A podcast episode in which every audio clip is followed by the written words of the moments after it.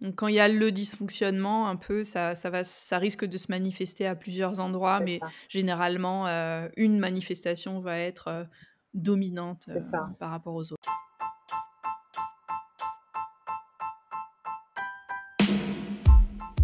Les troubles spécifiques à l'apprentissage estampillés 10, dyspraxie, dyslexie, dyscalculie, dysphasie, dysorthographie. Tous ces troubles-là sont les questions sur lesquelles Sophie et moi on échange de façon euh, informelle. Euh, je vous laisse écouter cet épisode et puis réagir. Ça y est, maintenant euh, sur la plateforme encore, vous pouvez nous poser des questions. Et l'idée là de, de ces nouvelles conversations qu'on a commencé là à deux et qu'on poursuivra sûrement à trois, c'est de réagir à vos questions. Donc euh, ça y est, c'est tout nouveau. Euh, L'épisode euh, date de l'été dernier, mais il est toujours d'actualité. Je vous laisse écouter et puis réagir. Nous reviendrons, Sophie et moi, y répondre avec plaisir. Bonne écoute à vous. Et souvent, les enfants dyspraxiques sont d'assez bons dessinateurs, à part s'il y a un vrai problème pour tenir le, le stylo, le, le feutre, ou je ne sais quoi. Mais en général, ils arrivent à voir les formes d'une façon assez harmonieuse. Salut Sophie, ça va? Salut Karine, ça va et toi? Ben écoute, ouais, ça va bien, ça va bien. Il fait toujours aussi chaud à Lyon, donc euh, je suis contente. Il fait toujours aussi moche à Amsterdam. C'est la loi. la loi est Voilà, dure, mais c'est la loi. C'est comme ça. Euh, alors, on se retrouve aujourd'hui. On a fait un premier épisode ensemble pour, euh, pour parler un peu de toi, pour que tu te présentes, etc. Euh, Mhm. Et on se retrouve aujourd'hui pour un épisode des troubles spécifiques de l'apprentissage. Alors, du coup, on s'était dit que euh, les rôles allaient être peut-être inversés. Oui, j'ai plein de questions sur le sujet. pourquoi les troubles spécifiques à l'apprentissage, peut-être? Moi, je reçois quand même pas mal d'enfants et que du coup, j'ai fait des, des parallèles entre mon ancienne profession et ma profession d'aujourd'hui. Et que toi, tu reçois quand même pas mal d'enfants, à ce que j'ai compris, c'est ça? Je reçois aussi pas mal d'enfants et euh, parmi eux, et même d'ailleurs parmi euh, certains des adultes euh, que je reçois, il y a des, des personnes qui souffrent de troubles 10 euh, notamment, Mhm. plusieurs formes de troubles 10, et aussi bien sûr de TDAH, etc. D'accord, d'accord. Donc, on est parti sur ces, ces questions-là.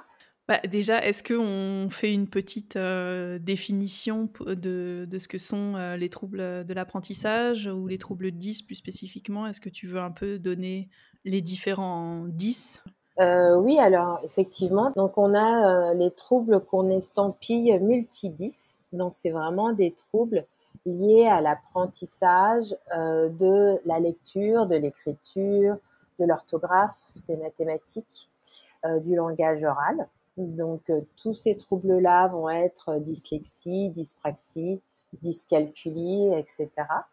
Et dans ces troubles spécifiques de l'apprentissage, euh, il y a aussi les déficits euh, d'attention avec ou sans euh, hyperactivité. Donc voilà, c'est euh, Voilà. un peu euh, tous ces troubles-là dont on Je pense que c'est euh, le plus, les plus connus euh, peut-être euh, Mm. de nos jours sont justement les troubles de déficit de l'attention. C'est ça. très souvent diagnostiqués, enfin de plus en plus souvent diagnostiqués chez les enfants. Peut-être à tort ou peut-être. Qu'est-ce que tu en penses? Est-ce que tu penses qu'ils sont trop diagnostiqués trop souvent ou non, je pense que c'est quand même pas mal d'avoir d'avoir un diagnostic pour savoir d'où on part, pour proposer euh, des, des séances d'orthophonie. De... C'est quand même pas mal. Et euh, surtout aujourd'hui, il y a pas mal d'outils qui sont proposés aux enseignants et aux parents. Parce que c'est vrai que à partir du moment où on commence à lire, on- là déjà, on commence à observer quand même des, euh, des difficultés. Que, non, c'est quand même pas mal de, de savoir. est-ce que tu as peut-être observé ou est-ce que tu as vu dans les chiffres qu'il y avait une augmentation de, de ce type de troubles euh, dans la population?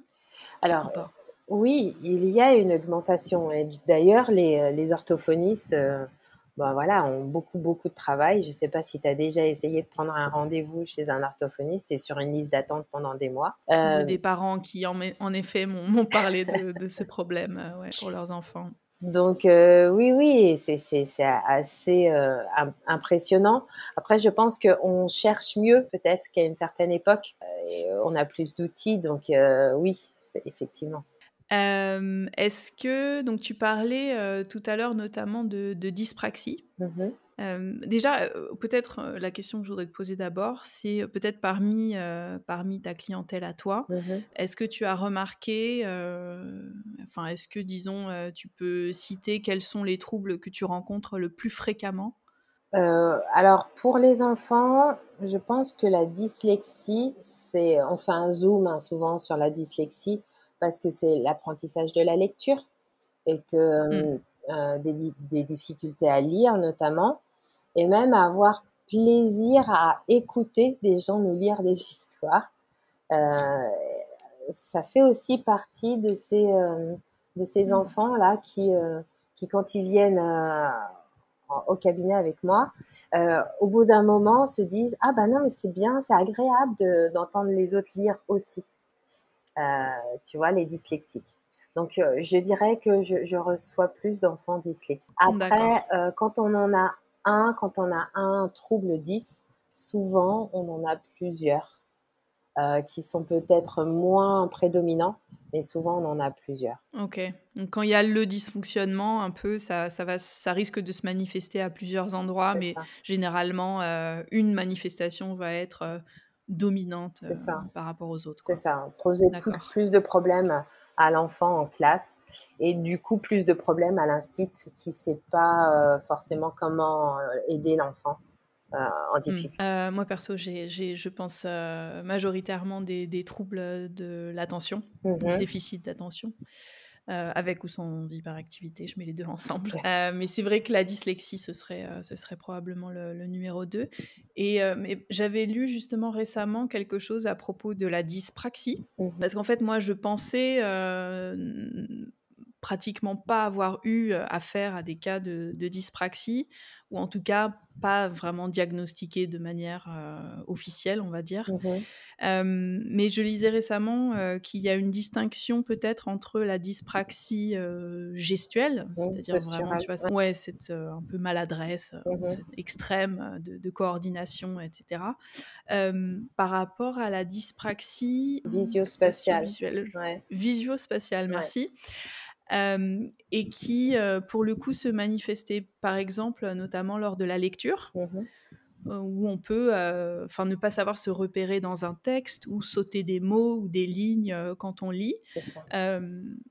ce qui peut ressembler aussi un peu à, enfin, ou peut-être être mal diagnostiqué comme étant une dyslexie. C'est vrai. C'est vrai, c'est vrai. alors, j'ai pas eu d'enfants particulièrement dyspraxiques, mais effectivement, euh, en tout cas de ce que j'ai lu, un peu comme toi sur euh, le déficit, en, tout cas le trouble au niveau euh, visio-spatial, eh ben effectivement, ça pourrait se rapprocher de la dyslexie puisque c'est un problème d'encodage. Alors qu'un enfant dyspraxique, au niveau de la de, de cette vision-là, effectivement, il va s'embrouiller. Alors dans l'encodage, mais aussi dans la place des mots dans la phrase. Il va il va avoir ah, ça, ça va être un petit peu comme un dessin, un texte. Pour lui, ça va ressembler à une espèce de forme dessinée.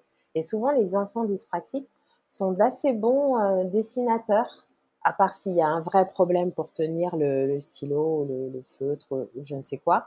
Mais en général, ils arrivent à voir les formes d'une façon assez harmonieuse. C'est peut-être, euh, ils compensent peut-être dans cette, euh, dans cette partie-là ce qui leur manque au niveau du texte, peut-être. C'est ça. Ok. Quid alors de la dysphasie ou de la dyscalculie, par exemple Est-ce que tu as souvent affaire à ce type de trouble? La, euh, la dysphasie, c'est assez particulier. J'en ai pas eu beaucoup. C'est un trouble de la parole. Donc, le dysphasique va soit parler énormément, mais effectivement, euh, alors, il va pouvoir prononcer les mots, mais il va avoir un problème dans la compréhension. Un dysphasique aussi va avoir des difficultés à regarder un film et lire les sous-titres en même temps.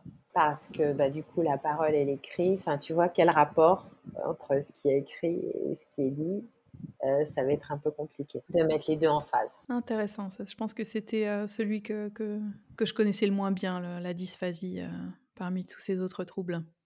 Et personnellement, j'ai jamais eu affaire à, des enfants, autant que je sache des adultes. À des Après, enfants. ça peut ouais. être aussi des adultes. On parle beaucoup d'enfants parce que c'est détecté à l'école primaire en général quand Mm. l'enfant entre 2 et 7 ans. C'est là où effectivement les spécialistes voient euh, les troubles et donc plus on a on intervient tôt, mieux c'est. Ouais, je t'avoue que le seul cas dans lequel j'ai entendu parler de, de dysphasie, ça va être en, dans des cas de, euh, euh, de séquelles d'une attaque cérébrale, par Oui. exemple. Euh, mais ouais, non, je ne connaissais pas de- de- d'enfants ou de cas euh, non issus de, de- tu vois, d'une séquelle euh, physiologique, quoi, en fait. Et puis on a souvent affaire dans ces cas de- d'accident de vie à de l'aphasie, enfin de la perte de parole euh, totale quoi. Oui, aussi, bien sûr. Ouais. Très intéressant. Et euh, la dyscalculie aussi, c'est euh, c'est quand même assez, euh, assez courant, ou relativement courant. courant, non? Ouais, oui, c'est assez courant.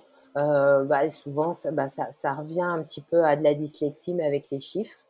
Mm. C'est-à-dire que, bon, voilà, des calculs, que ce soit calcul écrit ou mental, on n'arrive pas à faire de à mettre en cohérence des opérations ou même euh, des suites euh, chiffrées. Ouais, et aussi euh, les, enfin certains, certaines formes de raisonnement mathématique. euh, Oui. ouais, même quand il n'y a pas forcément de, de calcul ou de chiffres Oui. comme ça. Euh, ok, et donc toi, par exemple, quel genre d'amélioration tu as pu, tu as pu observer ou obtenir avec avec la PNV, avec ces patients-là? Alors, comme, bah, comme je le disais en présentation dans un des épisodes, c'est c'est une méthode qui est assez euh, surprenante.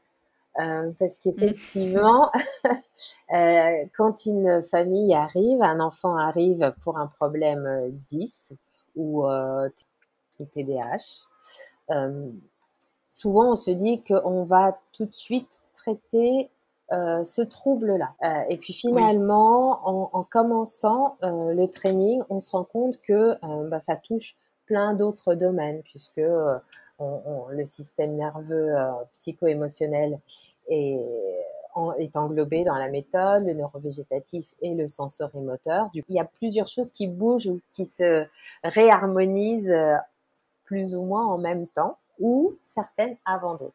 Ce que je dis souvent, c'est comme c'est multifactoriel, soyez prêts à tout, tout changement.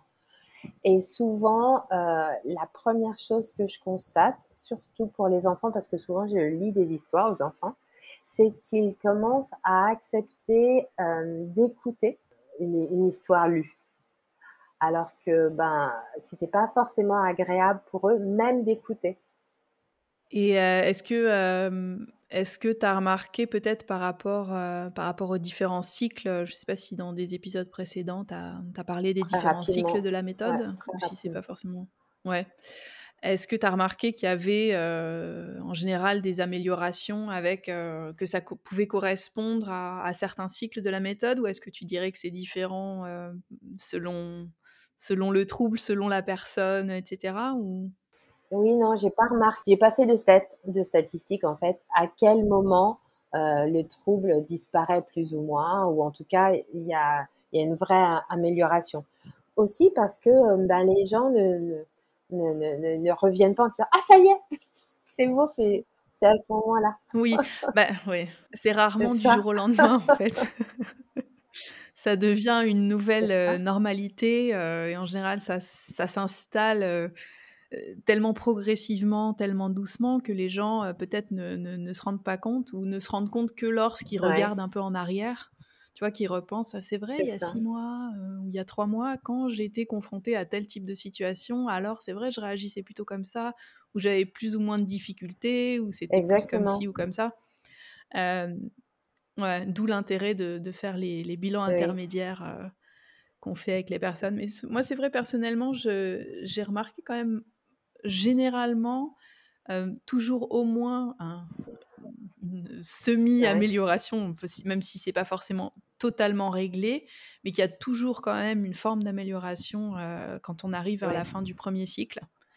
Euh, en tout cas, ça m'est jamais arrivé de terminer un premier cycle avec une personne et qu'il n'y ait aucune amélioration sur, sur l'attention ou sur la concentration ou sur le trouble 10. euh, Ah oui, oui, oui, je suis d'accord.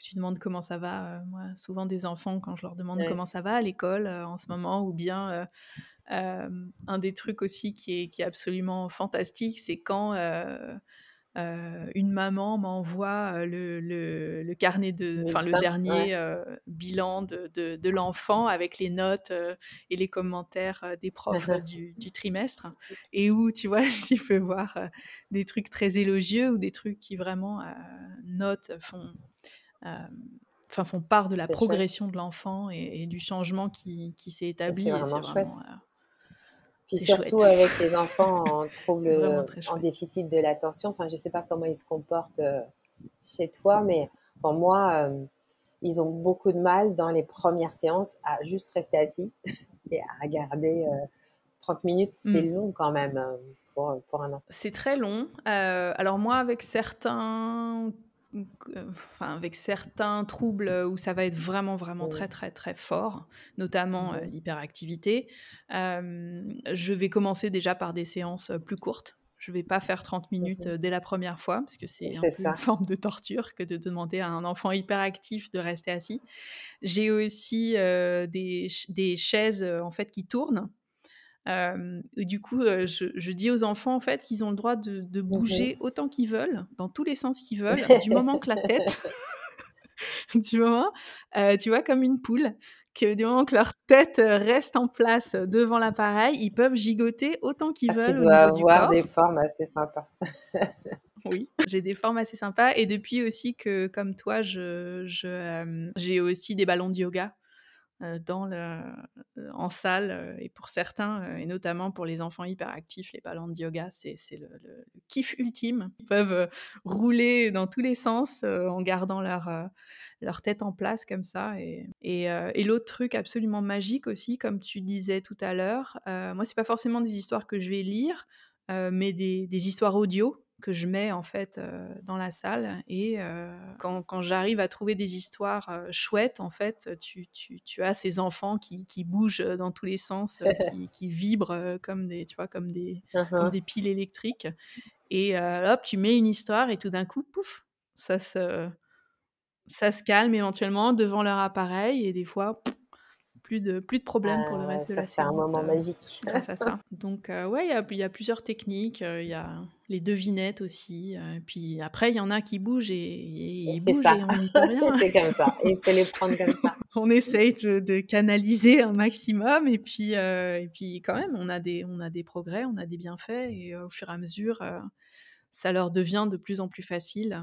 Euh, la méthode ne fait pas, euh, ne transforme pas les gens. C'est-à-dire que on change pas de tempérament, de personnalité. Mmh. Enfin voilà, on ne devient pas euh, une autre personne. Ouais. Mais par contre, ce qui avait mmh. comme désagrément ou des choses inconfortables à l'intérieur de nous, là, ça, ça se calme.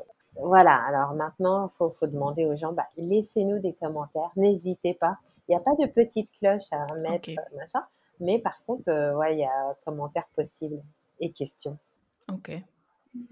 Bah, allez-y, commentez, questionnez. Euh. Posez-nous des questions, c'est ça. et euh, on reviendra répondre avec plaisir, toutes les deux, euh, à vos questions. On n'a certainement pas fait le tour. Donc, ouais, n'hésitez pas à nous renvoyer dans la bonne direction aussi. À bientôt, Sophie. À bientôt, Karine. Merci.